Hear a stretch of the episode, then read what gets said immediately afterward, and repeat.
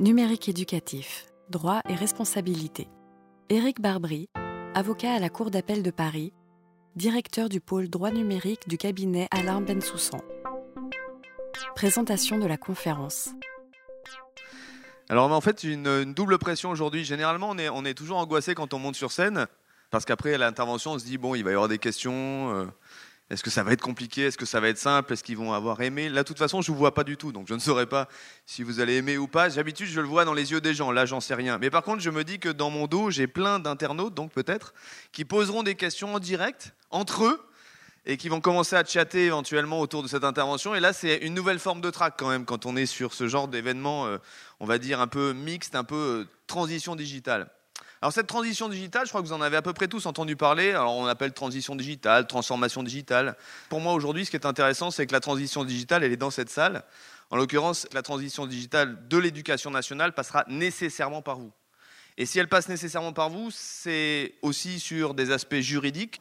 Et c'est une des raisons pour lesquelles on m'a demandé en fait de faire une intervention.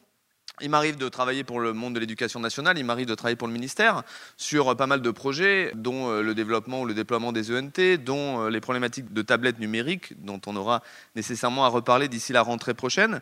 Et donc voilà, de temps en temps, on m'invite à, faire une intervention sur le droit du numérique éducatif. Alors, je suis avocat, personne n'est parfait, mais je vais dire, je suis un gentil avocat. Je suis du bon côté pour l'instant, je suis du côté de l'éducation nationale et j'accompagne l'éducation nationale. Il y a assez peu de contentieux, il y en a, il y en a. Aujourd'hui, euh, nécessairement, il y a du contentieux, il y a des problématiques dans les établissements, il y a des problématiques sur les réseaux sociaux.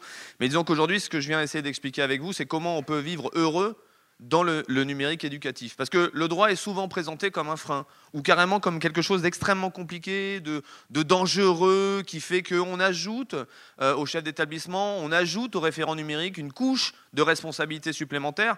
Alors c'est vrai que le titre ne donne pas tellement envie, hein, euh, conférence sur le numérique, droit et responsabilité. Alors je, l'ai autrement titré, comme ça au moins j'ai enlevé le mot responsabilité. Moi ici je suis pas là pour parler de responsabilité, je suis pas là pour parler de culpabilité, je suis là pour essayer de parler de droit simplement et de se dire le numérique éducatif et la sécurité juridique c'est possible.